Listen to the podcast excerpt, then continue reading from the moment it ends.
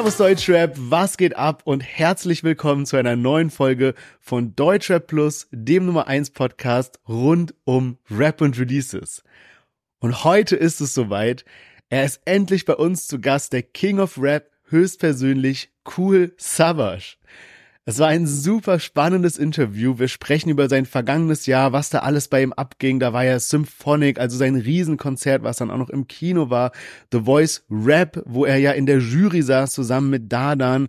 Dann auch, was er so geplant hat jetzt. Ein neues Album, vielleicht sogar eine neue Rap-Crew. Wer weiß. Wir sprechen aber auch über seine Interessen abseits vom Deutschrap. Also was macht er da so? Irgendwelche Side-Businesses, Investments und wir gucken auch auf die Szene, also auf die New Wave, was da seine Meinung ist. Zusammengefasst, es war echt ein super spannender Talk. Savasch auch einfach ein unfassbar sympathischer Mensch. An der Stelle auch nochmal danke, dass du dir die Zeit genommen hast für dieses Interview. Und vielleicht ein ganz kurzer Hinweis, damit ihr am Anfang nicht verwirrt seid, weil wir so einen kurzen Hey, bist du gut ins neue Jahr gestartet Talk haben. Wir haben das Interview im Januar aufgenommen und dann mit der Produktion und halt auch, weil Savas natürlich ein super beschäftigter und gefragter Mensch ist, hat das Ganze ein bisschen gedauert. Aber jetzt ist es draußen, nur dass ihr euch nicht am Anfang wundert. Und mehr gibt's auch nicht zu sagen. Nach nur einem kurzen Spot geht's auch schon los und deswegen ganz viel Spaß mit dem Interview und Cool Savage.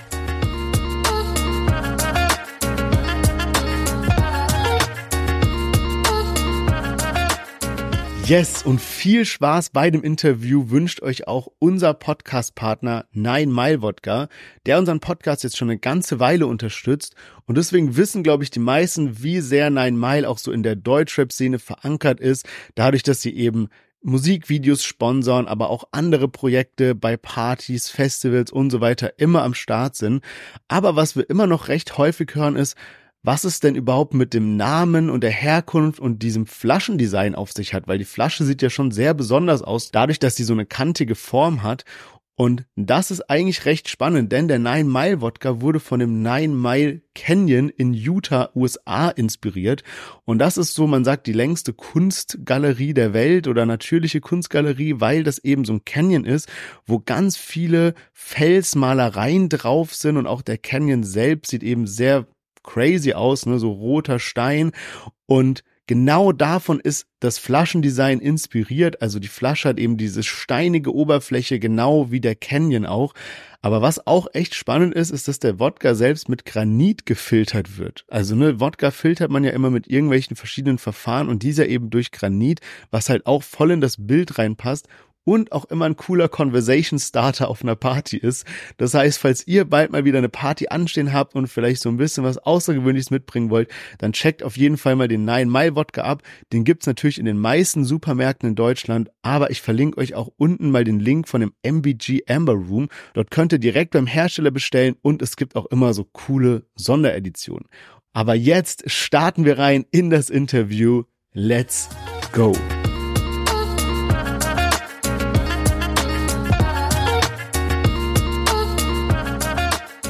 Ja, schön, dass ihr alle wieder eingeschaltet habt. Heute ist es endlich soweit. Ich freue mich riesig, ihn hier begrüßen zu dürfen im Deutsche Plus Podcast. Den King of Rap, Cool Savage. Schön, dass du da bist. Wie geht's dir? Ich grüße dich. Mir, mir geht's gut. Alles gut. Danke für die Einladung. Ja, bitte, bitte. Bist du gut reingestartet ins neue Jahr? Wenn wir gerade ganz frisch 2024 jetzt. Äh, ja, also in meinem Umfeld, also bei unseren Familien auf der Seite meiner Frau, als auch auf meiner Seite, sind alle irgendwie einmal jetzt mehr oder weniger krank gewesen. Ähm, das hat sich so alles irgendwie so komprimiert auf, auf diesen kurzen Zeitraum so über Weihnachten und Silvester. Aber wir sind, glaube ich, ganz gut reingestartet. Irgendwie hat es sich jetzt noch mehr nach einem es hört was auf und es fängt was Neues an. Das ist halt, eigentlich ist es so, so absurd, weil, weil wir ja wissen, es ist einfach nur so ein, ja, es ist so, so ein fortlaufender Zeitstream irgendwie und ähm, jetzt war es schon irgendwie, keine Ahnung, ich weiß nicht, also für viele, die ich kenne, hat es so ein bisschen das Gefühl, ja, es, es endet, oder vor allen Dingen jetzt für mich, vielleicht habe ich das auch mehr so wahrgenommen. Jetzt hört was auf und jetzt beginnt was Neues. Aber ist ja auch verständlich, weil ich finde, wenn man mal anguckt, was du so 2023 alles gemacht hast, das war ja wirklich ein vollgepacktes Jahr. Krasse Hits, dann dein Symphonic, dann Coach bei The Voice Rap und, und, und. Dann hattest du noch hier dein Modern Warfare, äh, Call of Duty äh, Projekt und so. Also es stand ja wirklich viel an letztes Jahr. Wie denkst du so darüber nach, wenn du so zurückblickst auf, auf 2023 und was da alles abging? Ich denke irgendwie, wenn ich das, mir das jetzt so alles anschaue und das nicht nur jetzt an den Projekten festmache, sondern einfach an mir selbst, dann habe ich schon irgendwie das Gefühl, dass dass vieles, was ich am Anfang des Jahres gedacht habe, ich vieles für mich persönlich überworfen habe, verändert habe und dass ich jetzt schon wieder irgendwie innerhalb von einem Jahr doch auch in gewissen Aspekten meiner Persönlichkeit schon wieder ein, ein anderer Mensch bin. Ich meine, das kommt, glaube ich, mit dem Alter. Für die, die es nicht wissen, ich bin ja jetzt 48 und ähm, ich glaube, das ist schon so, dass dass ähm, Themen dann in einem gewissen Alter aufkommen, die sonst so für einen nie so ein Ding waren. Wenn man jung ist, ist es schon auch, was heißt, wenn man jung ist? gemessen an vielen anderen bin ich jung und dann und gemessen an anderen bin ich alt, aber ähm, wenn man, wenn das alles noch frisch ist, weißt du, wenn du 20, 25 bis 28, 30, dann ist es irgendwie so, du gehst so ins Leben rein und machst einfach und das, was im Leben passiert, ist irgendwie so ein bisschen so, ähm, so eine Nebensache, so ein Nebenerzeugnis von dem, was man für sich schaffen will, was man machen will und was man umsetzen will. Und ähm, bei manchen kommt es vielleicht auch früher, aber ab einem gewissen Alter ist es schon so, dass man dann immer wieder die Sachen auch, was nicht immer geil ist, auch hinterfragt und und ähm, überdenkt und so weiter. Und ich habe jetzt eine einfache Frage, habe ich jetzt schwer beantwortet, aber daran siehst du ja, weil da das ist wird so irgendwie wird's schon so ein bisschen vielschichtiger und schwieriger ähm, oder komplizierter, umfangreicher. Und ähm, wenn ich jetzt einfach nur auf die Projekte gucke, dann muss ich sagen, ich, ich finde schon, ich persönlich, ich bin natürlich drin, ich weiß immer, wie viel Vorlauf nötig war, was wir machen mussten, wie viele Gespräche geführt wurden, wie viel mein Manager da gemacht hat und so weiter. Aber ich glaube, wenn man, wenn ich das jetzt aus so einer hm, Sicht eines Außenstehenden sehen würde, und das ist auch das Feedback, was ich bekommen habe, hat es sich so ein bisschen für die Leute, glaube ich, schon auch so angefühlt? Oder insgesamt hatte das, hat das das, das Gefühl gegeben von, boah, der ist jetzt so nochmal erlebt er nochmal so sein Prime. Und äh, da passiert jetzt nochmal so viel obendrauf. Und ähm, ich glaube, die Leute waren, haben mich irgendwie so als Konstante wahrgenommen und haben jetzt diese kleinen Prozent, die das gewachsen ist, immer pro Jahr, ne? Und ähm, weißt du, diese kleinen Schritte, bis man mal bei einer Goldplatte war, bis man mal vielleicht alle zehn Jahre mal im, im TV stattgefunden hat, das waren alles so, so Baby Steps, die ganz, ganz, das war alles super langsam in, in meinem Fall. Und ähm, deswegen hat sich das so für die meisten einfach wie, wie, so eine, wie so eine stetige Linie, wie so eine Flatline, hat sich das angefühlt. Und jetzt ist in 23 ist sehr vieles gegipfelt auf so es gab so Höhepunkte so stärkere Ausschläge und ich glaube, deswegen fühlt es sich für die Leute so an, als ob jetzt irgendwie nochmal total viel passiert ist. Es ist auch sehr viel passiert, aber für mich war es gar nicht so, so viel mehr als sonst auch. Weil es teilweise auch gut durchgeplant war, denke ich mal, oder? Also so Symphonic oder Voice Rap oder sowas, das sind ja Sachen, die man gut planen muss. Genau, wenn du monatelang über die Sachen sprichst, ne? Also bevor ich über die Sachen spreche. Meistens ist es ja so, es gibt so einen, einen Grundimpuls und ähm, dann wird das, äh, nimmt man das, dann weiß man für sich, finde ich das tendenziell geil oder nicht. Und dann geht halt zum Beispiel mein Manager rein und ist dann wirklich monatelang oftmals in Gesprächen, weil es ja auch, äh, wir leben in einer Zeit, die jetzt, wo die Sachen nochmal, ähm, auch von den Firmen, von den Brands, was früher so komm, wir machen das einfach, war, war jetzt, ist jetzt so, lass uns das bitte alles genau besprechen. Also, es ist alles feinfühliger und man muss viel vorsichtiger sein. Die, das ist den Brands auch klar. Und ähm, das heißt, auch Entscheidungen zu kontroversen Themen werden bewusst getroffen. Ne? Früher waren die Firmen, es gab jetzt eh nicht viele Kooperationen zwischen Firmen und, und Rappern oder Rapperinnen, aber früher waren das, war das so, waren die Firmen ein bisschen der Sache ausgeliefert, ne? Und haben dann doof geguckt, wenn der Rapper auf einmal, keine Ahnung, etwas, etwas völlig anderes erzählt hat oder eine andere Marke getragen hat, ein anderes Getränk getrunken hat. Und das ist jetzt alles irgendwie nochmal anders. Und das heißt, monatelang redet man über Sachen, man steckt ab, wo soll das hingehen, wie soll sich das, wie, wie, was, was, was will die Firma damit bewirken und dann guckt man natürlich auch die ganze Zeit für sich selber, gleicht man ab, hat das was wirklich mit mir zu tun oder nicht und im besten Fall kommt man an den Punkt, wo, wo die Brand einfach sagt, ey, äh, das, das äh, verbindet sich so gut mit unseren Interessen und mit dem, was wir machen und mit dem, was wir für unsere Firma sehen, das, was du darstellst, dass, äh, dass wir die Kooperation so wollen, dass sie für dich äh, und das ist immer unser Ziel, dass es immer 100% natürlich ist. Also ich, es gibt so bestimmte Sachen, ich stelle mich immer hin, ich sag immer, ey, ich kann keine vorgeschriebenen Texte lesen zum Beispiel und ich mache das auch nicht fünfmal hintereinander, weil es unauthentisch ist. Ich weiß, dass ich das selber nicht geil finde, dann finden das auch die Leute nicht geil, die mir folgen und ähm, so eine Sachen, das funktioniert jetzt halt ziemlich ziemlich gut, ne? Das war früher anders. Da war es so, ey, würdest du das machen? Kannst du den Pullover anziehen, kannst du das sagen und ich gebe dir 10.000 Euro. Also die, diese ja. Zeiten sind lange vorbei. Aber gut, ich meine, dadurch werden jetzt auch größere Projekte möglich und krassere Aktionen, ne, wie das wir so gerade erwähnt haben. Wenn wir über The Voice Rap sprechen, äh, du warst ja Coach dort und du hast auch das Ding gewonnen. Was ist denn dein beziehungsweise du hast es gewonnen, dein äh, Pick, dein Artist sozusagen hat es gewonnen. Was ist denn dein Resümee jetzt zur ersten Staffel? Weil das erste Mal, dass es diese Rap-Version von The Voice of Germany gab, ähm, wie blickst du so darauf zurück?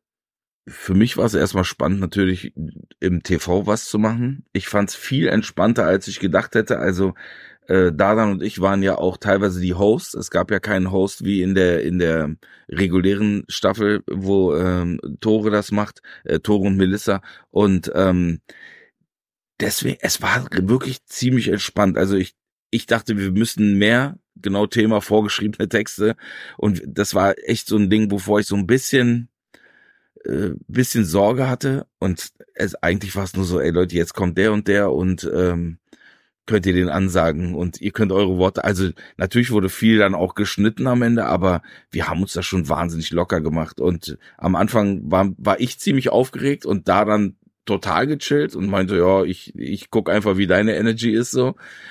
Und aber ab dem ersten Tag, wo wir in den Blind Auditions waren, war das für uns beide richtig gechillt. Wir hatten wirklich Spaß.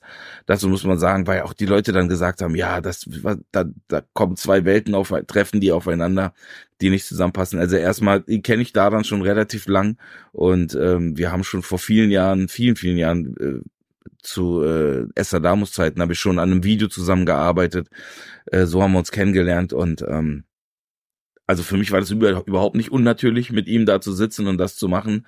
Äh, vor allen Dingen, weil ich ihn mag und äh, da bewerte ich das auch wirklich ganz, äh, ganz nüchtern aus einer, aus einer so so einer menschlichen Sicht. Und dass das musikalisch Gegensätze sind, das finde ich geil. Das hat der ganzen Sache unheimlich viel gegeben, weil äh, das einfach wirklich ein totaler Kontrast war und man immer gespürt hat, okay, in seinem Fall klingt das jetzt so und bei bei dem klingt das jetzt so. Und ähm, daher, ich kann eigentlich wirklich nur Positives berichten. Ich hätte gerne noch einen dritten und natürlich auch gerne einen vierten Judge dabei gehabt, aber die Sendung, ähm, das war jetzt ein Pilot. Man hat geguckt, wo geht's hin, wie funktioniert das. Ich glaube, die Zahlen waren gut und ich hoffe, dass das so weitergeht. Und ich kann mir vorstellen, das weiterzumachen. Mir hat das wirklich großen Spaß gemacht. Ich würde auch gerne länger noch länger ähm, diese Blind Auditions machen das, das war sehr cool und auch die Arbeit im Studio mit den Leuten. Ich fand das geil. Eine Sache, die ich mich gefragt habe, war so, oder die wir uns auch im Podcast gefragt haben, so Hip-Hop hat ja eigentlich einen vorgegebenen Prozess für neue Künstler. So, du bist Newcomer, du findest dein Thema, du schreibst deine Texte, du findest deine Beats, du baust dein Image auf und sowas. Und wenn man jetzt Voice of Rap nimmt, werden ja auch Künstler kreiert oder Künstlerinnen sozusagen. Widerspricht sich das nicht ein bisschen, indem du quasi Texte nachrappst im Vergleich zu selber Texten? Ich dachte am Anfang, als The Voice Rap angekündigt wurde, die schreiben ihre eigenen Texte. Weißt du, was ich meine? Hm. Also. Ähm, ja, ich glaube, dafür war auch die, die Phase wichtig im Studio, diese, diese, wie haben die das genannt, die Workshops. Ich habe auch, ich habe gesagt, ich habe das früh angesprochen, dass, dass ich finde, die Leute sollten ihre eigenen Texte rappen. Das war aber der Situation geschuldet, dass sie gesagt haben, wir haben so einen Leitfaden für Voice. Und da ist es immer so. Es sind immer gecoverte Songs. Und ich habe auch gesagt, damit die Leute, die Künstler und Künstlerinnen werden sich damit nicht besonders wohlfühlen. War auch in vielen Fällen so, aber es war schnell vergessen ab dem Punkt, wo wir im Studio waren.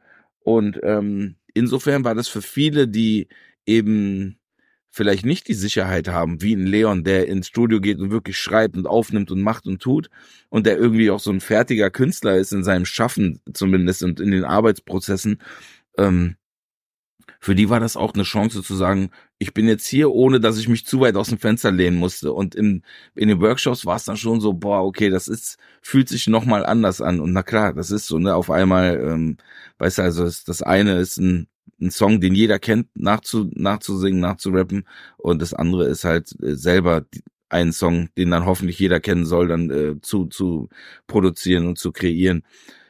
Aber klar, also ich glaube schon, dass es hier und da Dinge gibt, die man anders machen könnte. Und ähm, wäre es jetzt ein YouTube-Format, hätte ich hätte ich darauf gepocht und hätte gesagt, wir machen das nur, wenn äh, die Leute mit ihrem eigenen Zeug kommen.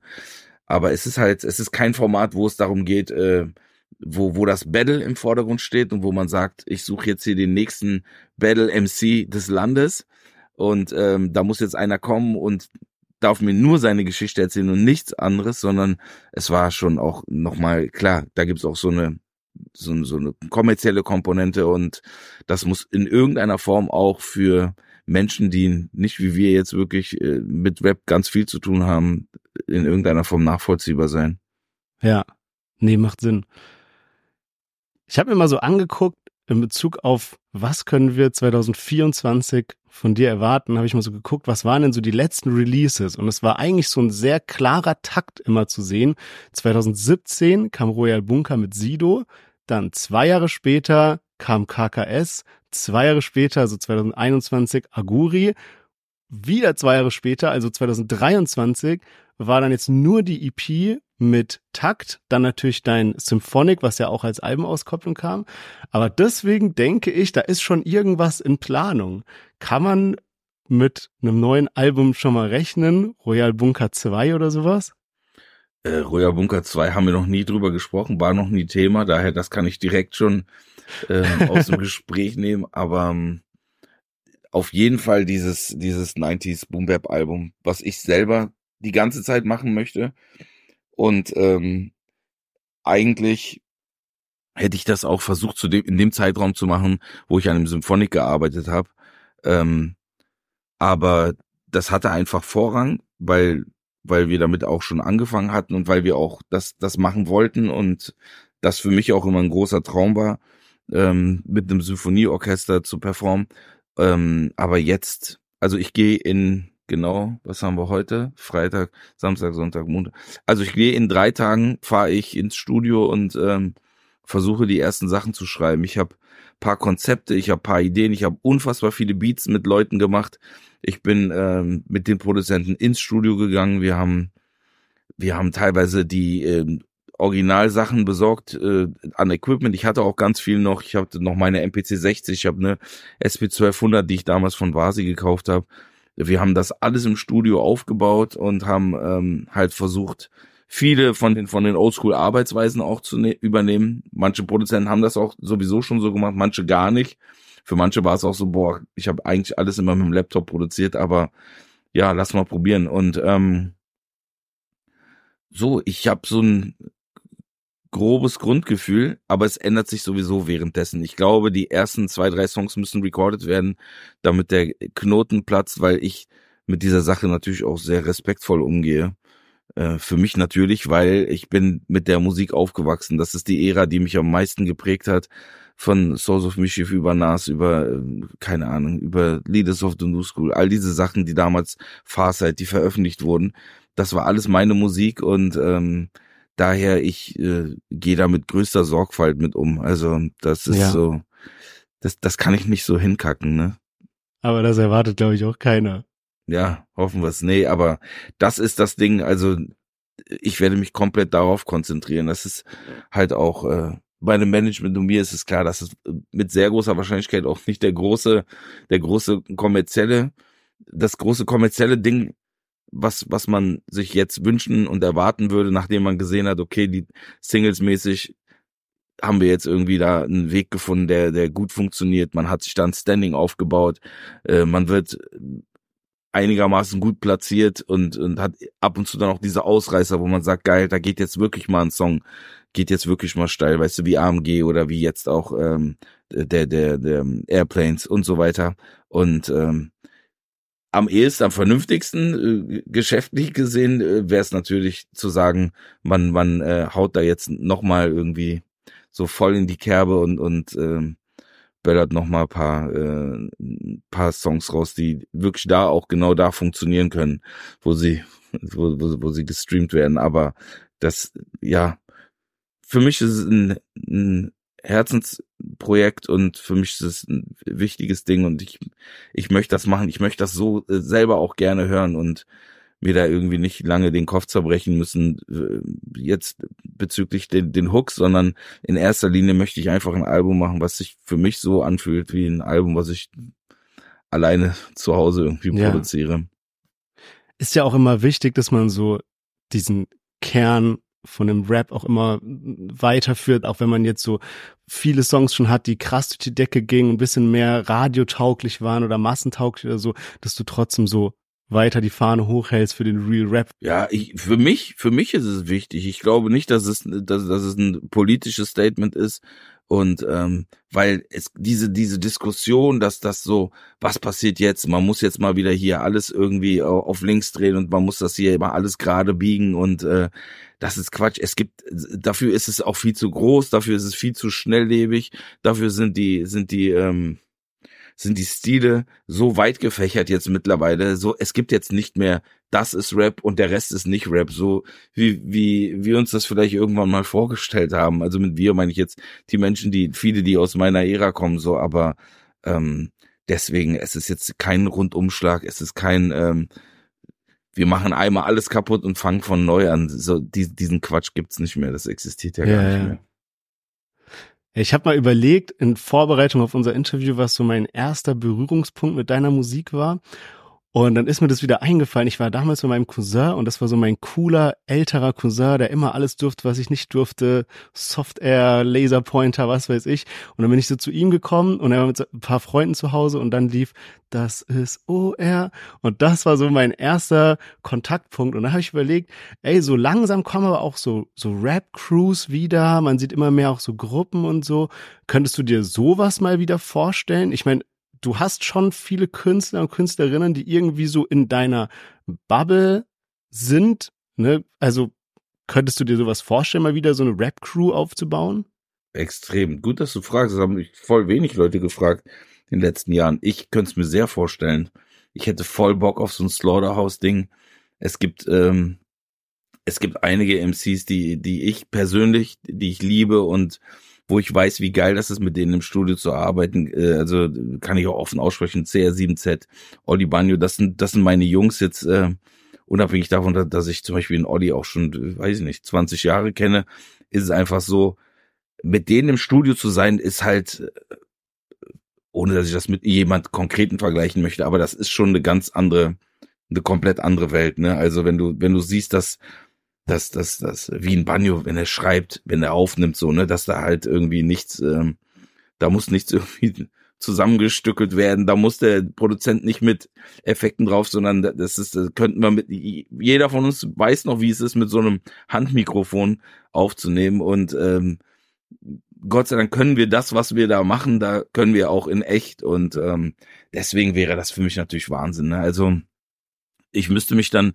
für den Zeitraum und für die, für die Zeit, die dieses Projekt dann ähm, verschlingt und die, die es braucht, müsste ich mich so ein bisschen von dem Ding verabschieden, dass ich sage, oh, ich will jetzt aber schon auch ähm, vernünftig Kohle damit machen und so weiter, weil all diese Sachen, das sind halt, wenn sie keine Liebhaber-Sachen sind, dann dann äh, werden sie zu versteift und dann wird das zu, weißt du, das kann man selber machen, aber wenn, wenn ich jetzt drauf anlege mit einer Rap-Crew, die, die in irgendeiner Form eigentlich für, für so, weiß ich nicht, für Underground und, und ursprüngliches MCing irgendwie steht, äh, wenn ich jetzt sage, ich, mu ich muss sowas machen und ich muss damit aber auch Gold gehen, dann habe ich ein Problem, ne? weil dann wird das äh, direkt unangenehm, dann ist es auch nicht mehr geil.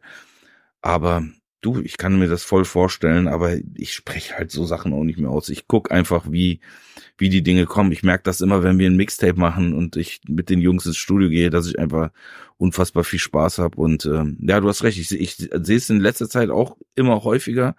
Und es kommen auch wieder Leute, die ähm, wirklich rappen wollen und die einfach auch lange Verses auf einmal schreiben und äh, ich bin dann immer verwundert. Ich kenne das eigentlich nur vom PA Sports, dass er einen langen Part schreibt oder halt einen CR7, aber ähm, jetzt äh, habe ich das immer wieder gehört, dass Leute auf einmal 32 Bars rappen und ähm, irgendwie keine Ahnung, einfach Kamera draufhalten und ich, das, das ist geil, das ist immer sowas ist immer ein frischer Wind und immer ja, also ich bin überzeugt davon, dass man dass man diese Diversität braucht. Das muss so, so, das muss alles irgendwie unterschiedlich sein und äh, nicht, nicht nur ein Brei, so, sondern es ist, glaube ich, ja. ganz gesund.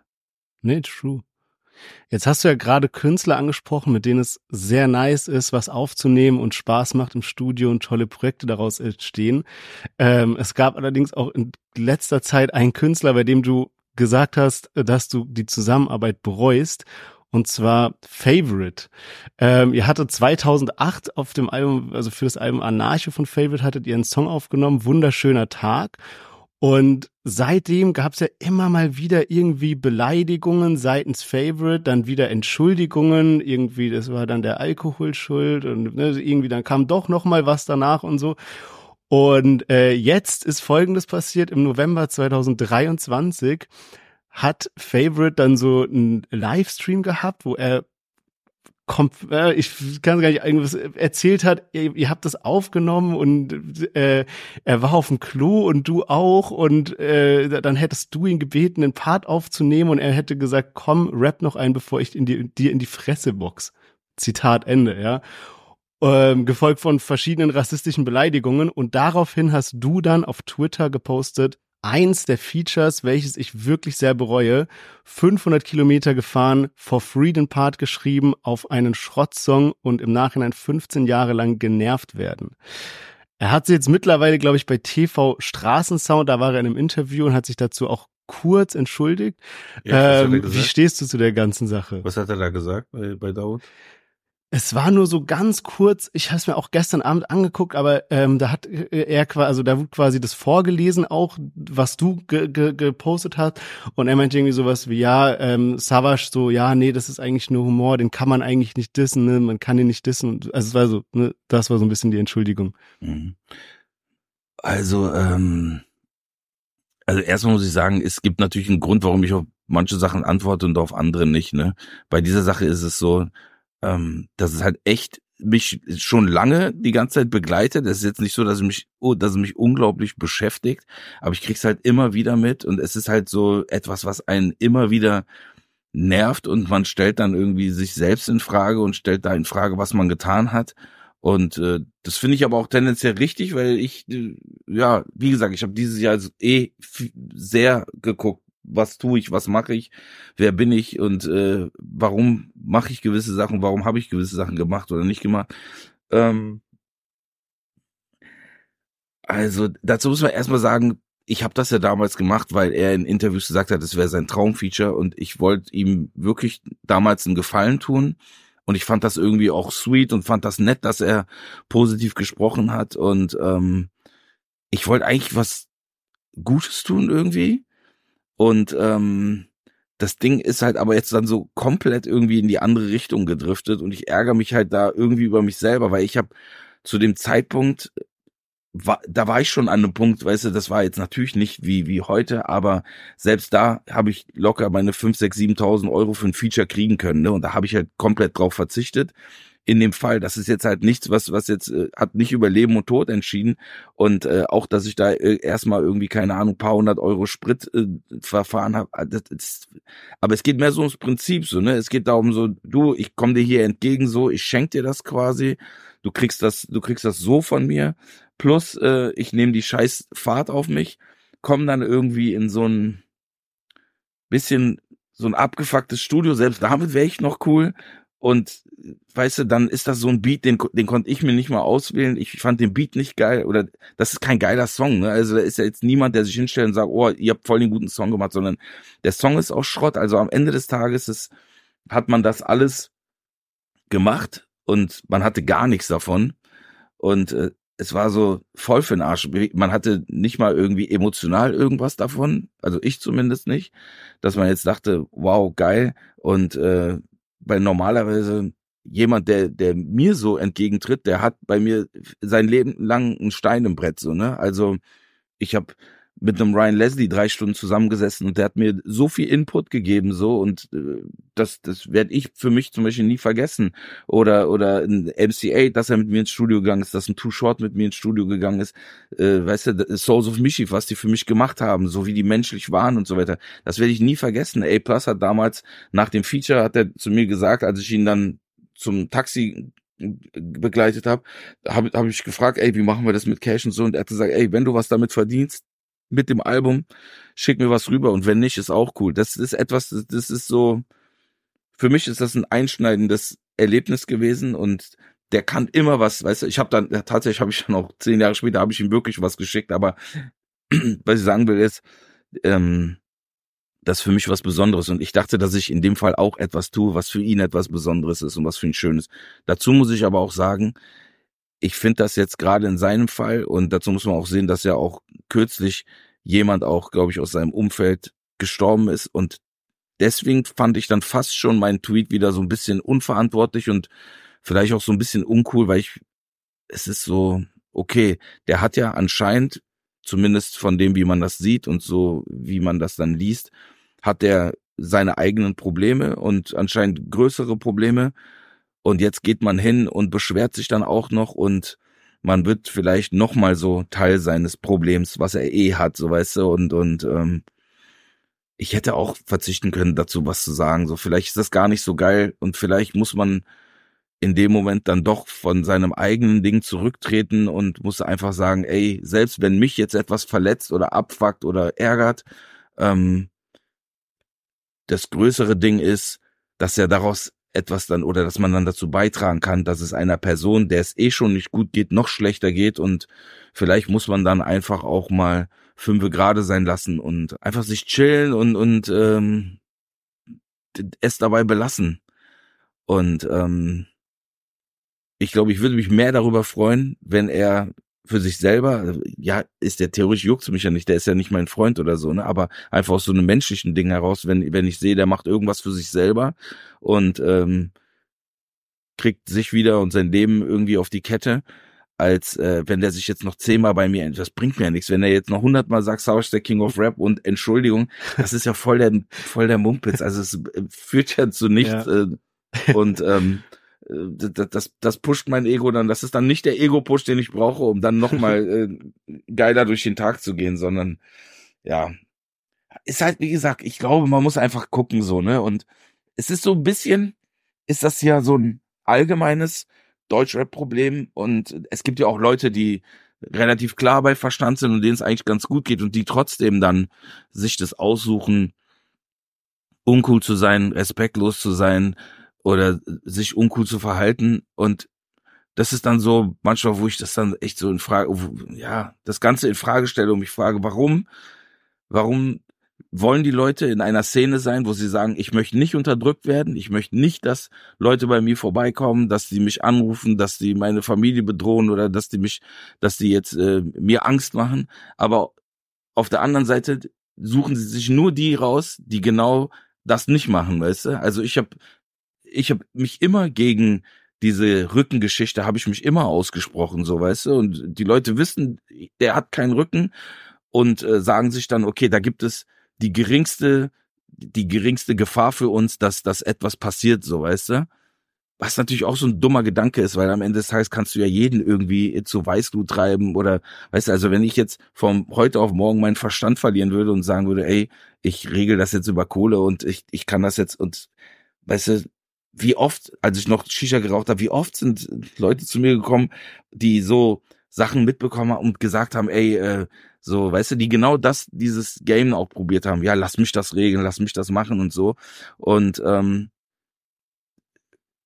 es wäre für mich auch überhaupt nicht befriedigend, aber ich finde das, ehrlich gesagt, ich bin davon enttäuscht eigentlich, dass ich mir sage, ähm, man ist dagegen, man sagt, so möchten wir nicht leben. Man hat irgendwie Angst davor, weil die meisten Rapper haben Angst davor, sonst hätten sie ja nicht diese Leute, die sie beschützen und die, die, die möchten nicht geschlagen, gestochen, was weiß ich werden, bedroht werden, erpresst werden.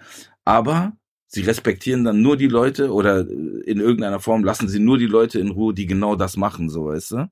Oder halt, es gibt ja auch, natürlich gibt es auch wenige Ausnahmen, wo man sagt, da wissen wir ganz genau, der, der steht da alleine, aber der ist wie eine Armee, den kannst du, dem, dem kannst du gar nichts machen, so, ne?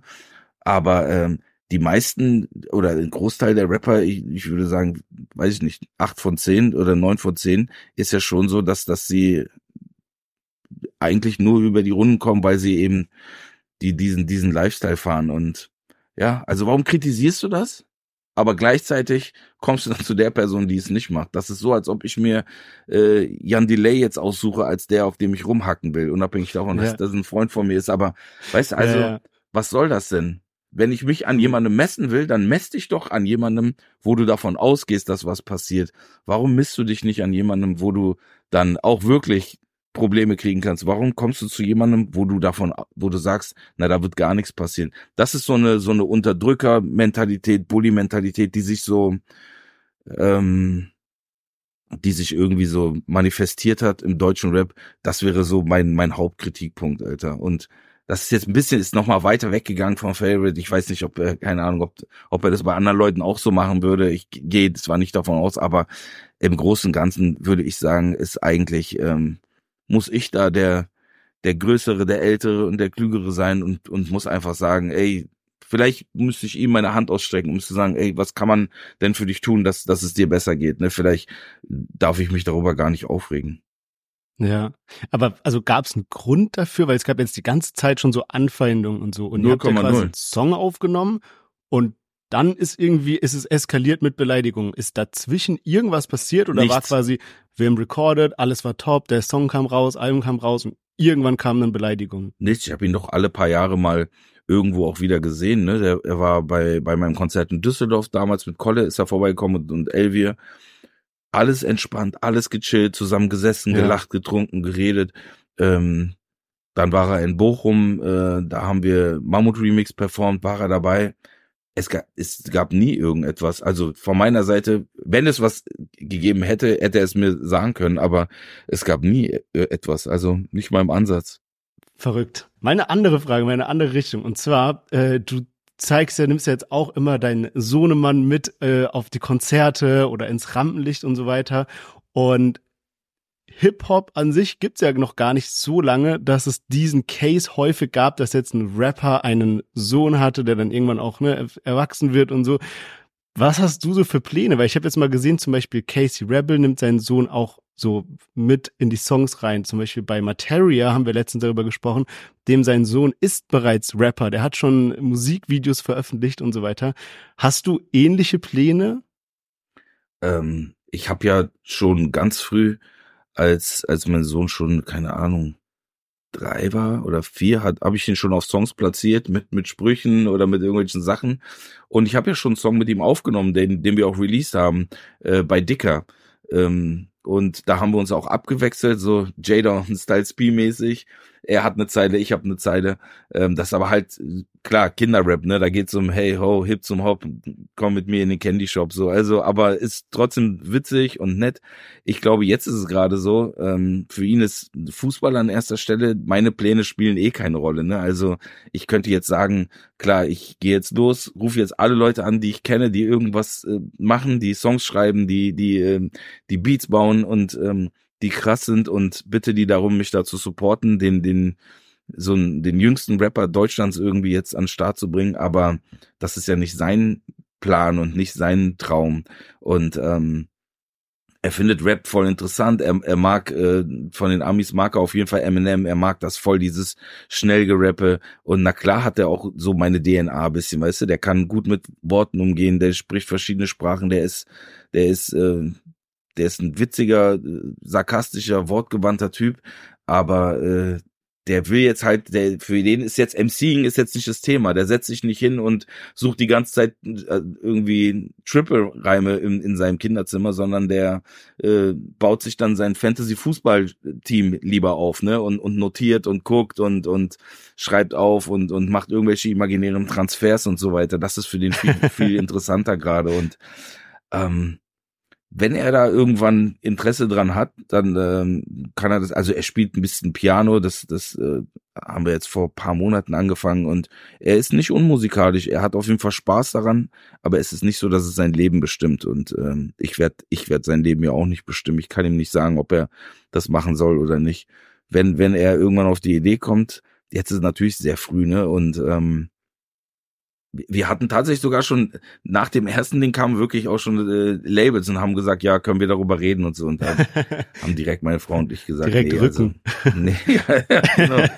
nee, nee, das, das, äh, das, das ist alles äh, viel zu früh und das macht einfach überhaupt keinen Sinn das muss ja aus ihm kommen, sonst macht es keinen Sinn. Kannst du nicht erzwingen und sagen, ja. du wirst jetzt Rapper.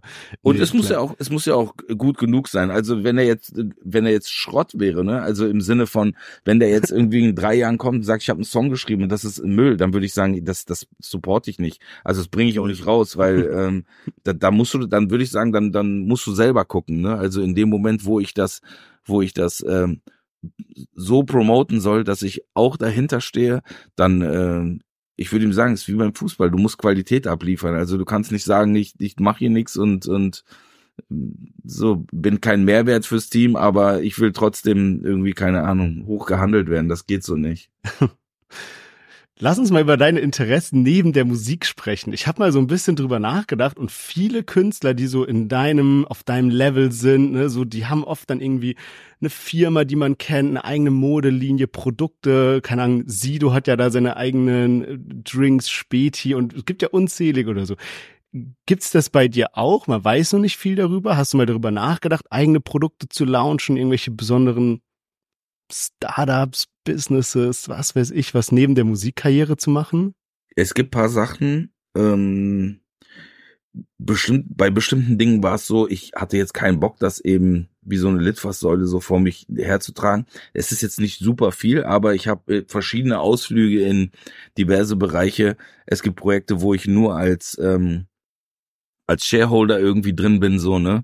Also ähm, das ist kein Geheimnis, dass ich zum Beispiel bei, bei iGroove mit am Start bin, ähm, weil ich das früh irgendwie als, als eine sinnvolle Sache gesehen habe und äh, da habe ich rein investiert.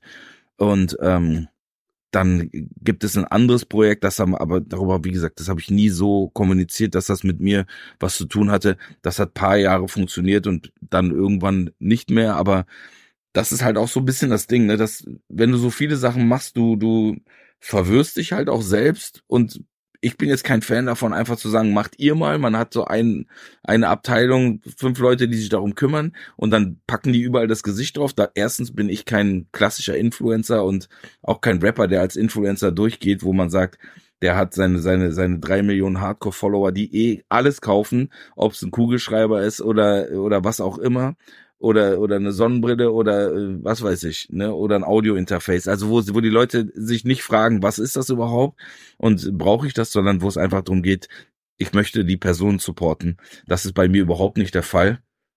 Und ähm, ich habe vor Jahren habe ich diesen diesen Schlüsselsatz gehört. Äh, ich glaube, der kam von Gates oder von ähm, oder von dem Apple Dude. Jobs.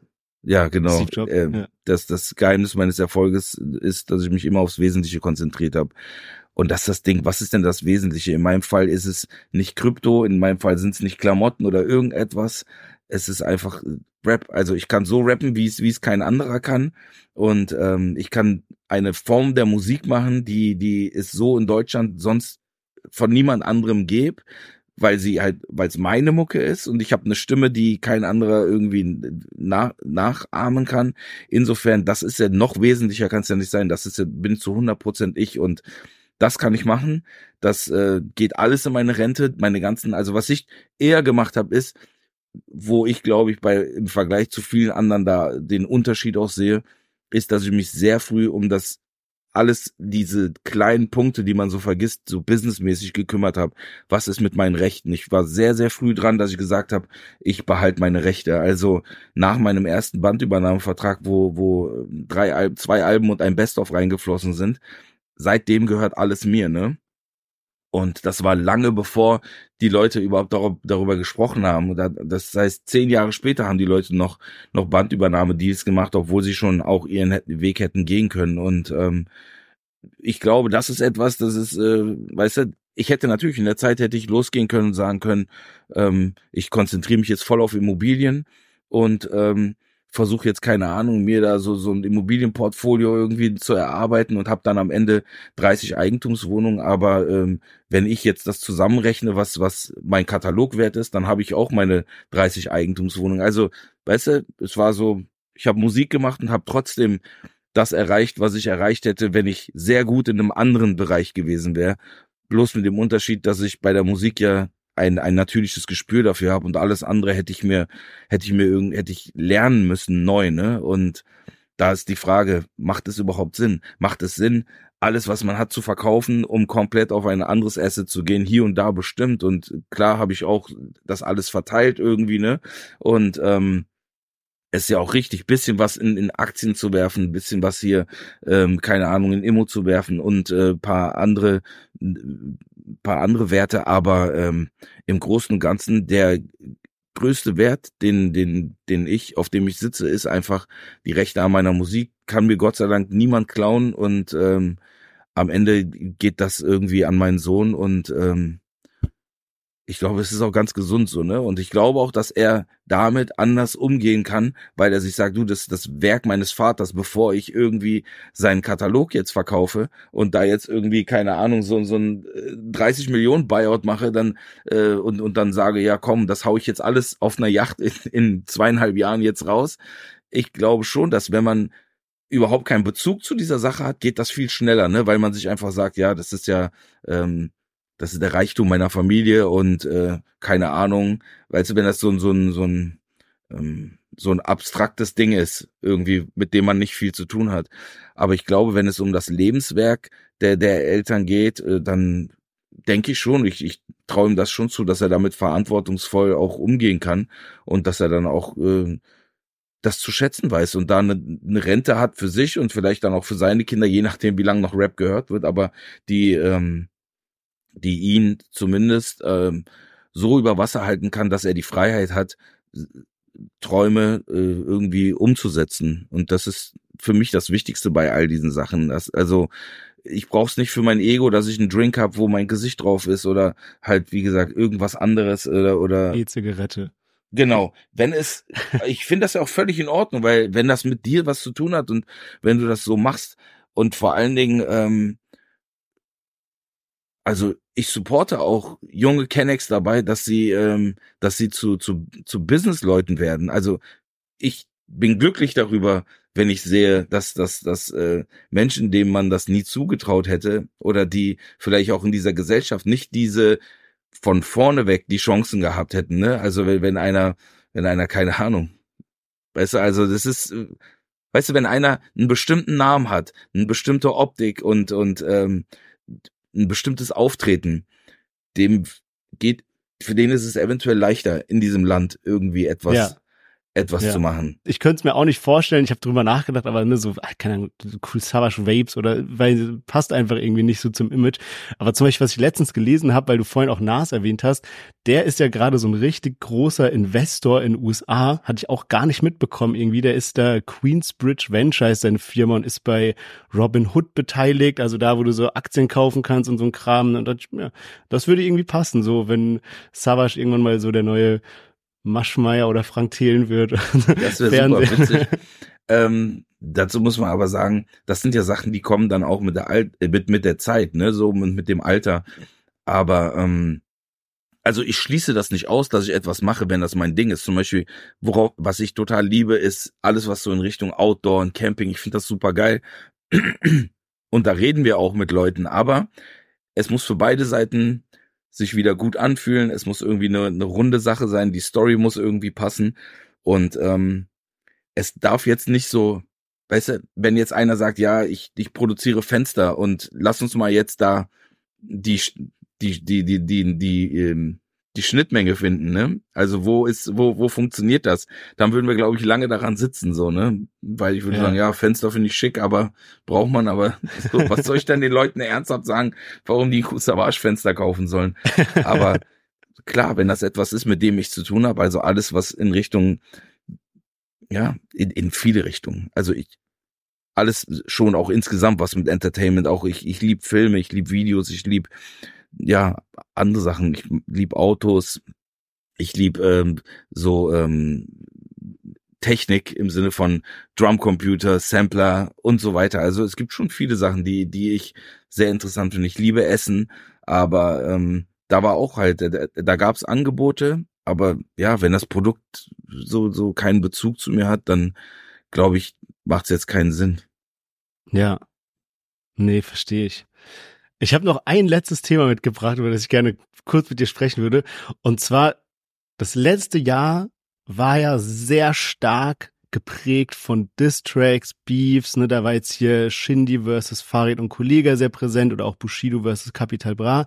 Und auch in deiner Vergangenheit haben ja Distracks oder ein besonderer Distrack auch einen sehr wichtigen Stellenwert, ne? Verfolgst du diese ganzen Geschichten, die gerade abgehen, die gerade letztes Jahr abgehen, also die, Dist die Beefs, die ich gerade angesprochen habe? Alle nicht, aber die, die, also die Songs, die, die großen Songs höre ich, höre ich alle natürlich. Ähm, allein weil sie schon auch in den Playlisten und weil, weil ich das irgendwie auch richtig finde, sich trotzdem immer zu informieren und sich alles einmal anzuhören. Das habe ich aber auch schon damals gemacht, selbst als ich die, als es gar nichts gab, was mir gefallen hat, als ich noch viel ignoranter war, habe ich mir trotzdem alles einmal angehört, weil ich mir gesagt habe, das, das, das schuldig der Sache. Ähm, was dann darüber hinausgeht, die diese diese Beleidigungen und ähm, dann alles, was dann auf TikTok passiert, das ist dann too much. Also da bin ich raus. Da gibt es natürlich immer wieder bei TikTok gibt es Phänomene oder Leute, wo man sich sagt, okay, das ist so so verrückt, dass es auch schon witzig ist und ähm, wo es dann die, Clips gibt, die man sich dann gegenseitig schickt oder die man dann geschickt kriegt, wo man dann auch sagt, okay, sowas Wahnsinniges habe ich noch nie gehört in meinem ganzen Leben, aber ähm, ich setze mich da jetzt nicht hin und guck jetzt, äh, haben die sich jetzt wieder vertragen oder oder nicht. Es ist halt auch, das hat ja mit ursprünglichem Beef auf auf Hip-Hop-Ebene, MCing-Ebene hat das ja gar nichts zu tun, weil da war es immer sportlich und es ging immer darum, sportlich zu sein. Und ähm, es gab so, es gab unausgesprochene Grenzen irgendwie und ich finde halt, da bin ich wahrscheinlich sehr spießig noch, aber ich finde in dem Moment, wo du, wo du Mutter, Vater, Kind, Frau, wo du das wirklich dann auch, wo du, wo du die einmischst und wo du erzählst, dass, dass du Familienmitglieder, was du denen antust und machst, dann ähm, ist ja diese Grenze weg und dann äh, ist ja auch ähm, die Möglichkeit weg, überhaupt das noch verbal in irgendeiner Form da, das, dann weiß man ja auch, okay, da wird jetzt wahrscheinlich im Hintergrund wird dann viel gesprochen und gemacht und getan und äh, wer weiß, was da alles passiert. Und dann ist es auch ähm, für mich ungeil. Also weiß ich nicht. Ich, du, keine Ahnung. Also, ich, ich habe Gott sei Dank in den ein, zwei Fällen, wo ich in meinem Leben kurz davor war, Sachen zu sagen, die uncool waren, bin ich irgendwie schon auch zurückgerudert. Aber ich habe ja auch Sachen gesagt, die vielleicht nicht richtig geil waren. Aber ich bin sehr glücklich im Nachhinein, dass, dass das Urteil kein Song ist, wo man sagen muss, ähm, boah, das, das äh, kannst du eigentlich, das kannst du niemandem vorspielen, ohne dich zu schämen oder wo ich, äh, weißt du, wo es einfach so über die, die Grenzen hinausgeht, sondern das war so ganz klar, okay, komm, so weißt du, also wir, wir, wir rasten jetzt nicht völlig aus, sondern wir, wir, wir, es bleibt es ist ja trotzdem ein Kampf, ne? Nur Auseinandersetzung. Also ist ja in, in, in einem Cage genauso oder in einem Ring. Wie Gentleman-like kannst du denn sein, wenn du jemandem die, die Fresse einschlägst? Aber es gibt trotzdem, es gibt den Unterschied, ne? Also es, es gibt einen Unterschied, ob du absichtlich so Foulplay, weißt du, und, und absichtlich unkorrekt bist oder ob du sagst, ey, sorry, weißt du, da, weil, ja. ja. We weißt du, was ich mich gefragt habe? Du hattest ja bei äh, beim Urteil hattest du ja ein Double von Echo oder ne, also ein Schauspieler sozusagen. Und das ist ja ein Element, was man danach sehr häufig gesehen hat. Zum Beispiel bei Leben und Tod des Kenneth Glöckler hatte ja Bushido dann auch ein K1-Double, jetzt war ja äh, Bushido, Kapi hatte ein Double, Kapi Bushido hatte ein Double und so weiter.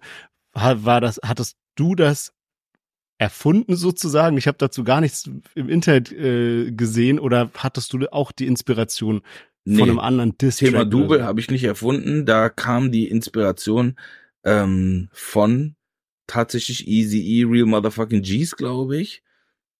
Oder war es, war es Dr. Dre, der ein Easy E Double genommen hat? Also es ist länger her, aber ähm, diese, diese Struktur, was danach ja irgendwie bestimmt 100 oder 150 Mal reproduziert wurde, diese Urteilsstruktur auch in dieser Geschichtsform, das alles so aufzubauen und so, das ist halt, ja, da Gott sei Dank war ich da der Erste, der das so gemacht hat und äh, da bin ich sehr glücklich darüber. Das ist ja fast wie eine ein Genre erfunden, wie man einen Distrack aufbaut. Also äh, und bis heute, deswegen sagen ja alle auch bis heute Urteil und das ehrt mich sehr, es ist der beste Distrack aller Zeiten und ähm, eben ohne das hätten viele übernehmen können, ohne so unter die Gürtellinie zu gehen. So, ne? Ich habe ja am Ende nur diese eine einzige Beleidigung in Anführungsstrichen, wo ich sage LMS, aber ähm, das ist ja auch bezugnehmend auch darauf, dass es ein Song von mir war. Und äh, klar, das hätte ich mir sparen können, aber es war ja auch so, in dem Song wurde ja auch gesagt, ich, das soll hier keine Beleidigung sein, sondern ich sag nur, was Sache ist. Und am Ende dann halt dieses Ding. Wobei ich auch da Jahre später ja schon auch gesagt habe, ich weiß gar nicht, ob das so geil war, dass wir uns da so so attackiert haben in der Öffentlichkeit und ähm, ob man nicht, wenn man da die richtigen Leute dazwischen gehabt hätte, Menschen, die irgendwie mit mit Ruhe daran gehen und die bereit sind, einen Kompromiss zu finden und die nicht irgendwie vielleicht einen Vorteil daraus für sich ziehen, dass dass äh, dass dass man sich gegenseitig irgendwie zerfleischt, hätte auch anders laufen können. Man darf nicht vergessen, wir sind ja beide, wir haben beide unsere Songs auf dem gleichen Label released, was halt absurd ist. Das ist so, als ob jetzt bei bei bei bei meinem Label irgendwie zwei Rapper, ich zwei Rapper veröffentliche, eine Woche den Distrack, nächste Woche den Distrack. Es ist halt absurd und ähm, das hat aber auch mein Vertrauen in die Major-Industrie hat das damals nachhaltig, hat das ähm, dieses Vertrauen gestört und auch äh, ja und dann für mich aber auch so gesagt, okay, das ist jetzt, so wird gespielt und es ist okay. Es ist nur ein Business und am Ende möchte ein Label, möchte was verdienen und da ist es eben nicht so. Da hast du natürlich Leute, die das gern hören oder die auch mit dem Herzen dabei sind, aber am Ende des Tages müssen die alle reporten. Deswegen gibt's ja auch nicht diese, diese oder extrem selten diese 15 Jahre Deals oder so, weil äh, was die Leute nicht verstehen ist, die sitzen an einem Tisch in Deutschland mit jemandem, der zwar in dieser Situation entscheiden kann, aber nur im Rahmen dessen, was möglich ist. Diese Person muss trotzdem losgehen und muss in Amerika anrufen und muss sagen, du, da ist jetzt ein Rapper, der hat die und die Streams, der hat so und so viel Hype, der ist auf dem und dem Cover und ähm, deswegen werden die Deals sind immer nur kurz, immer nur drei, äh, drei Jahre, drei Alben oder so. Und ähm, deswegen ist es auch schwer irgendwie da ähm, sich hinzusetzen, zusammen richtig tief zusammenzuwachsen und dann über über 10, 20, 30 Jahre zusammenzuarbeiten. Also das kommt selten vor in der Industrie, dass es wirklich, äh, dass so Partnerschaften und Freundschaften entstehen, die ähm, die über über über dieses es ist ein Business hinausgehen. Ja. Kommen wir mal wieder zu zu einem anderen Topic und zwar diese ganze New Wave, weil du bist ja ein Künstler, der die Fahne hochhält, jetzt Boom Bap Album, Oldschool Rap und so weiter, ne? Ich habe aber auch gehört, dass du zum Beispiel ein paar Shanim Props gegeben hast. Fände ich beispielsweise auch krasse äh, Zusammenarbeit, wenn das mal kommen würde oder sowas. Aber wie siehst du als jemand, der auch sehr stark so auf dieses Textliche guckt und so die ganzen Bewegungen, die wir gerade so in der New Wave sehen, gerade hier auch aus dem Berliner Bereich gibt's ja viel und so. Was ist, was ist dein Standing? Ähm, mein Standing dazu hat sich in den ganzen Jahren total verändert, weil ich ähm, mich selber erstmal überdenken musste, ne? Und ich komme aus einer Zeit, wo wir gedacht haben, es gibt so klare Regeln und die und die Dinge werden so und so gemacht, ne? Eigentlich sehr engstirnig, aber wenn wir mal ehrlich sind, ist ähm, Hip-Hop ist keine Religion, dafür ist es äh, es ist viel zu viel zu banal. Es ist ja irgendwie, es ist ja klar, Musik, Breakdance, Graffiti und so weiter. Und es ist etwas, wo wir mit Herz und Seele dabei sind. Aber ähm, das ist jetzt nichts, es gibt kein geschriebenes Wort, was, was uns vom Himmel gesandt wurde, wo wir sagen können, ähm, so machen wir Hip-Hop, ne? Sondern das ist ja ein, ein flexibles Movement gewesen und die Gründe, warum Hip-Hop entstanden ist und die Energie dahinter war ja damals auch eine ganz andere, weißt Also die war zu dem Zeitpunkt, wo ich angefangen habe zu rappen, das, da war ich ja schon, da war, hatte Hip-Hop ja schon fast 20 Jahre existiert, glaube ich. Da, das heißt also, das, mein Ding war nochmal anders als das, was in der Bronx passiert ist oder auf, auf dem, auf dem Basketballplatz, wenn, wenn Furious 4 gegen was weiß ich wen da angetreten sind zum Battle. Also die, damals waren die Unterschiede schon so groß und, ähm, eine Kultur, man sagt immer Hip-Hop-Kultur, ja, okay, aber es beinhaltet ja auch nicht, wie man ist, wie man dies, wie man das. Es gibt so ein paar Sachen, wo man sagen kann, das war für eine gewisse Epoche, war das irgendwie der kulturelle Vibe oder der Grundtenor und darauf konnte man sich irgendwie einigen, aber es ist so vielschichtig und so verschieden geworden, äh, ich bin ehrlich, ich glaube nicht, dass ich, also ich würde denken, ich habe nur mit zehn Prozent der Menschen, die die Rap machen oder die mit Hip-Hop zu tun haben, überhaupt noch was gemeinsam. Ähm, und die Erwartung zu denken, dass die das alle so sehen müssen wie ich oder so wie ich das verstanden habe, weil vielleicht habe ich das auch auch nie richtig gesehen, so ne? Vielleicht habe ich einen KRS One äh, falsch interpretiert oder habe das nicht verstanden. Vielleicht habe ich einen Chuck D völlig falsch äh, verstanden, habe ich vielleicht habe ich Ice Cube falsch interpretiert, so ne? Also ich habe ja nur auch nur das rausgenommen, was für mein Leben und auf mein Leben irgendwie gepasst hat. Insofern ähm, musste ich mich auch für mich daraus lösen, das ist nicht meins, das gehört nicht mir. Nur weil ich der beste MC in Deutschland bin, heißt das nicht, dass ich bestimmen kann über die anderen. Ich kann sagen, geschmackmäßig, das gefällt mir, das gefällt mir nicht. Ich stehe eher auf CR7Z, Oli Banjo, Lackmann, BOZ und so weiter als auf den, den, den, den, den. Schön und gut, aber am Ende des Tages trotzdem bin ich nicht der, der das bestimmt. So weißt du, also ich hätte früher hätte ich äh, auf bestimmte Themen ganz anders reagiert und hätte aber immer nur aus meinem aus meinem Blickpunkt, ne? Und ähm, das war ja in Amerika genauso. Also Rakim hat sich bestimmt nie einen Text schreiben lassen, aber hat mit dem Dr. Dre zusammengearbeitet, der, der sich immer die Texte hat schreiben lassen. Aber ist Dre weniger Hip-Hop, nur weil er seine Verses nicht alle komplett selbst geschrieben hat? Also ich finde, man, man muss da einfach auch mal loslassen und ähm, aufhören, sich da, also ich musste aufhören, so engstirnig zu sein und ähm, musste diese Scheuklappen wirklich mal ablegen. Und das heißt nicht, dass ich das jetzt alles abfeiern muss und dass ich nur New Wave Rap höre, aber das hat genauso wie alle andere Musik und Entertainment Sachen hat das auch seine Berechtigung. Genauso, es gibt ja auch nicht nur Quentin Tarantino und Scorsese, sondern es gibt auch tausend andere Leute, die vielleicht Sachen machen, die im Vergleich dazu für einen, für einen Hardcore-Cineasten Müll ist. Aber wie oft kannst du denn ein, ein Joker, ein Matrix und ein, ein Fight Club und so weiter, wie oft willst du das denn machen? Wie oft kannst du so einen Film produzieren? Das ist ja, auch überhaupt nicht möglich so, ne? Also äh, es gibt 0,001 Prozent der Menschen können sagen, sie haben, sie haben Pulp Fiction, äh, sie haben Pulp Fiction gemacht, erfunden oder so.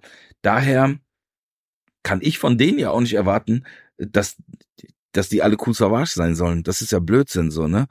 Ähm, insofern, mir geht es viel besser, seitdem ich gechillter bin und ich kann aber, wenn ich dann mit den Menschen, wenn ich auf die Menschen treffe und wenn ich mit denen arbeite und wenn ich mit denen zusammen bin, kann ich dann aber wiederum Sachen finden. Zum einen, die ich so nicht, die ich so nicht gemacht hätte, nicht so verstanden hätte, die mir aber auch einen Input geben.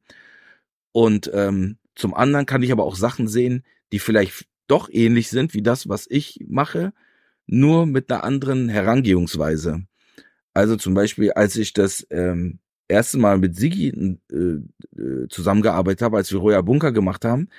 Natürlich, wir kamen aus einer gleichen Ära, aus dem gleichen Club kamen wir, ne, aus dem Bunker, aber Sigi hat als erste die Hooks geschrieben. Ich habe in meinem Leben davor noch nie einen Song mit einer Hook angefangen.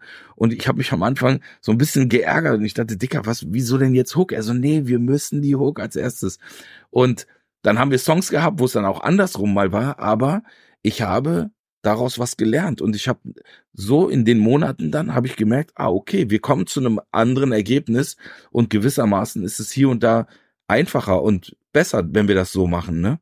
Und ähm, deswegen, also ich ich entspanne mich da total und ich würde lügen, wenn es nicht Sachen gäbe, also ein, ein, ein Lil Yachty, dass der krasser sein soll als alle anderen. Ich für, für mich persönlich als MC weigere mich, das zu glauben, dass das Yachty besser ist als J. Cole.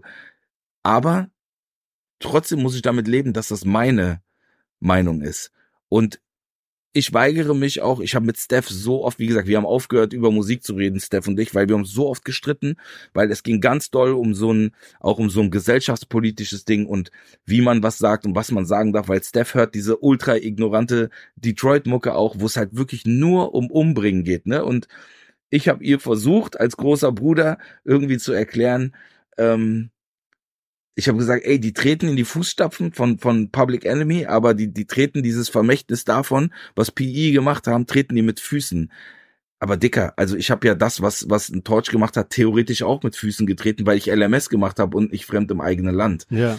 Und und ich meine, an sich ist es ja auch irgendwie schön zu sehen, dass alle trotzdem zusammenkommen in dieser Hip-Hop-Kultur und man trotzdem so viele verschiedene Facetten hat, aber man sich bei dieser einen Sache einig ist. Ne? Es gibt ja oft Künstler, wir hatten zum Beispiel letzten Dream im Interview, der Schlager-Rapper, ne, macht mhm. ja auch eine Musik, wo man normal nicht so gesagt hätte, okay, ist jetzt irgendwie Rap und so. Aber trotzdem gibt es irgendwie eine klare Grenze, wo man sagt, das ist Hip-Hop-Kultur und das dann eher nicht mehr. So vom Vibe, von den Connections, von was weiß ich nicht allem. Und das ist ja irgendwie was Geiles, wenn man sagen kann, okay, innerhalb unserer Hip-Hop-Kultur sind so viele Facetten, es wird immer größer und bunter und abwechslungsreicher. Ja, nee, sorry, aber ich muss es so ein bisschen wirken lassen, weil ich, ich weiß für mich gar nicht, ob es wirklich noch diese Grenzen gibt. Also die, die, ähm, diese Connections, von denen du sprichst, die, die gehen ja so weit auseinander. Also zum Beispiel, dass das ein, dass ein Agu mit einem, ähm, mit einem Otto einen Song macht. Ja. Das ist so, ist Otto jetzt Hip-Hop oder nicht? Die Frage ist, ist das überhaupt eine Frage oder nicht? Also ist das ja. überhaupt notwendig zu beantworten? Muss ich mich überhaupt hinstellen und mit jemandem darüber diskutieren, ob Otto Hip-Hop ist oder nicht? Kann ich nicht einfach sagen, ey, pass auf, Agu hat für sich eine Schiene gefunden, wo er, wo er was für sich, für seine Familie, für seine Liebsten tun kann. Und in dem Moment, wo wir dann aber zum Beispiel irgendwo spielen und ich sehe, der ist, der ist da und der performt die Sachen mit und der feiert das, dann sehe ich doch, ah krass, okay, der ist ja natürlich sehr Hip-Hop, ne? Der hat ja, der hat das ja inhaliert. Also der ist ja damit anscheinend aufgewachsen. Es spielt doch überhaupt keine Rolle. Wenn der morgen mit Gabalier einen Song macht, ist das ja trotzdem, also wir für uns, ich für mich und Menschen, die, die mit Scheuklappen gelernt haben zu leben, müssen lernen, die einfach abzunehmen und müssen lernen, das zu akzeptieren. Und ähm, Du, mir hat die, auch die Arbeit mit, mit Jordi hat mir da unheimlich viel gebracht, weil, ähm, so, wir haben uns, weißt du, das war einfach witzig, weil immer wenn ich sie geärgert habe, konnte sie mich auch zurückärgern, so, ne? Und das war mit Steph genauso, oder ist mit Steph genauso, ne? Wenn, wenn ich äh, zu einer Jordi, wenn ich sowas sagen würde wie, ja, du hast ja keine Ahnung, du bist ja erst 19, dann würde sie sagen, ja, alter Mann, du bist so klar, du kommst ja nicht mehr hinterher, weil du, weil du, weil du keine Zeit hast, die Sachen zu hören, die wir hören, so, ne? Also, ich möchte einfach das, was ich für mich möchte, möchte ich für die anderen Menschen auch. Also ich möchte, dass die mir gegenüber offen sind. Ich möchte, dass die, dass die ähm, mich mein Ding machen lassen und ich lasse die Leute auch ihr Ding machen. Souls of Mischief haben einen Song, der heißt Live and Let Live, so weißt du uh, I'm giving all I got, that's all I got to give. You gotta live and let live. Und genau das ist das Ding. Live and, live and let live. So, each one teach one. Natürlich. Also, das sind alles Slogans, die für mich um mein Leben immer wichtig waren. Und ähm, ich bin auch immer dazu bereit. Aber ich bin kein, kein Prediger. Ne? Ich gehe nicht irgendwo hin und stelle mich auf die Bühne und sag, stopp.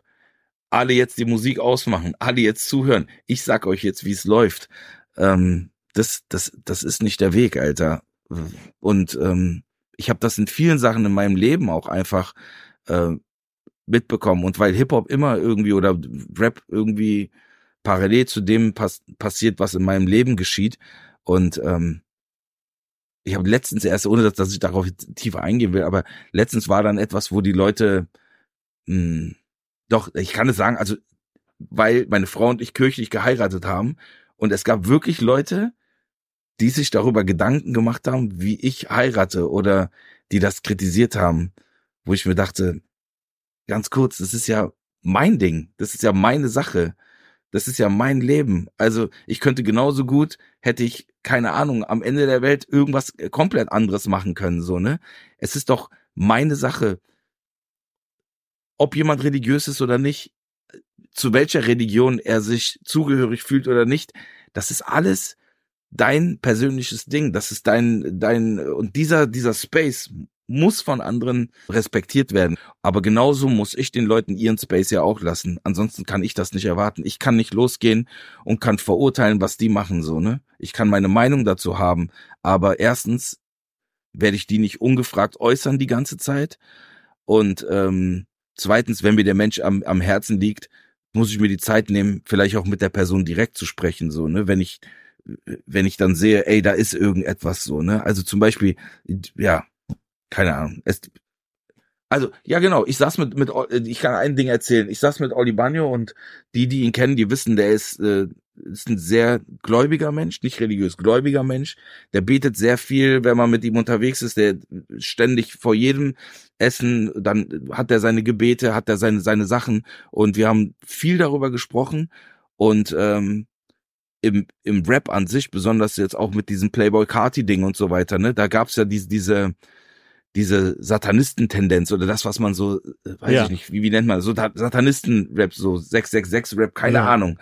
Und ja. ähm, gibt's ja, ja, ist ja aktuell ein großes Thema auch im und der hatte, ja. hatte dazu eine klare Meinung, aber es war nicht so, also er hat ja trotzdem versucht irgendwie, also bei allem, was wir besprochen haben, was hat sich für mich so angefühlt, als ob das immer konstruktiv gemeint ist, so ne? Und es ging nicht darum, dass ich das feier und er, dass er mich davon wegkriegen will, sondern es ging darum, wie er damit umgegangen ist und was er gesagt hat, was er daran problematisch findet. Also es war sehr differenziert und sehr klar und ähm, das war trotzdem sehr menschlich, weißt du? Aber das ist keiner, der ins Netz geht und sagt, jeder, der das macht, der ist ein so und so oder so, ne? Sondern der ist jemand, der würde sich mit dir hinsetzen und würde sagen, ey, hast du Lust, dass wir dieses Gespräch führen? Können wir dieses Gespräch führen? Und ähm, vielleicht hat man ein persönliches Interesse daran, so, ne? Es gibt, es gibt, äh, ja. mit wie viel Rapper müsste ich zusammensitzen und quatschen, wenn, wenn ich jedes Statement, was sie sagen, es ist ja auch Musik und bis zu einem gewissen Maß auch Kunst, also ähm, ich kann das ja auch, äh, ich will ja auch nicht, dass sie bei mir alles auf die Goldwaage legen, ne? Und ich meine, von, von diesem Respekt lebt ja auch Hip-Hop. Ja, Entschuldigung, ich habe auch sehr ausschweifend geantwortet. Aber dieser Respekt muss auf allen Seiten, muss, muss der vorhanden sein. Und genauso auch an, an die Menschen, die, die sich in, in, die, die das Gleiche machen wie du auch, ähm, die die Sachen beurteilen, die Podcasts aufnehmen, die die äh, früher war es der Juice Journalist, heute seid ihr es, ne, die die die Podcaster und so weiter. Ähm, ich find's gut, eine Meinung zu haben. Jeder Mensch hat ja eh eine Meinung und es wäre total fake, die nie auszusprechen. Aber ich finde trotzdem mindestens genauso wichtig oder noch wichtiger, auch für sein eigenes Seelenheil und für das, was man selber auch möchte, dass man ähm, nicht nur sich hinterfragt, seine Meinung hinterfragt, sondern dass man auch wirklich sich öffnet und diesen 300, 360 Grad Blick anwendet so ne? Und ich habe das äh, letztens jemandem erklärt ich meinte wenn da wenn da fünf Häuser sind und da passiert ein Unfall jeder hat einen anderen Blickwinkel. Das heißt du kannst dich nicht nur auf den einen Blickwinkel verlassen. Du kannst nicht sagen der eine hat das so gesehen aber der hat nur von rechts drauf geschaut. Der andere guckt von links drauf der nächste von hinten der andere hatte eine Vogelperspektive und der andere war an der Ampel direkt daneben. Also ähm, ich finde das gut das für sich auch einfach so, ja, so, so zu sehen und zu verstehen, dass, dass man, dass man die anderen Blickwinkel auch teil, teilen können muss und ähm, dann kann was, glaube ich, was, was Gutes daraus immer entstehen. Das ist doch ein sehr schönes Schlusswort. Danke für die Einladung, Dicker. Hat mir Spaß gemacht. Vielen, vielen Dank. Ich habe viel geredet. Ich glaube, ich habe lange keine Interviews mehr gegeben, deswegen ich habe dich jetzt übelst voll gequatscht, Alter. Verzeih Nein, mir. es war sehr geil, wirklich. Es hat mir auch unfassbar viel Spaß gemacht. Äh, war ein richtig schöner Talk. Von daher tausend Dank, dass du bei uns im Interview ich warst. Ich danke euch, ich danke dir. Hoffentlich bis auf irgendwann mal wieder. Sehr gerne, sehr, sehr gerne.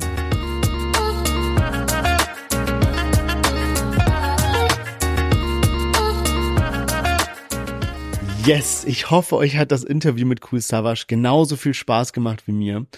Und wenn ihr weiterhin keine Deutsche Plus Podcast Folge mehr verpassen wollt, dann checkt auf jeden Fall ab, dass ihr diesem Podcast folgt bzw. ihn abonniert. Das geht bei jeder Podcast-Plattform, Spotify, Apple Podcasts etc. Und dann bekommt ihr immer so eine Benachrichtigung, weil wir bringen jeden Montag eine neue News-Folge raus. Da sprechen wir über Beef, Gossip, was gerade eben so ansteht, hören in die neuesten Releases aus dem Deutschrap rein, analysieren die, geben paar Hintergrundinformationen, was ist mit dem Part gemeint, wo kommt der Beat her und so weiter. Aber wir haben eben auch spannende Interviews, wie jetzt das mit Cool Savage oder auch mit Enno, Oleg Sesh, Dream, Young Kaffer, Küçük Effendi, Celo und Abdi, Beatheit und, und, und. Die Liste ist viel zu lang, um sie hier alle aufzuzählen. Deswegen, wenn ihr darauf Bock habt, dann lasst doch gerne ein Abo da und wir freuen uns natürlich auch, weil das natürlich den Podcast unterstützt. Und damit sage ich, bis zur nächsten Folge. Macht's gut. Ciao, ciao.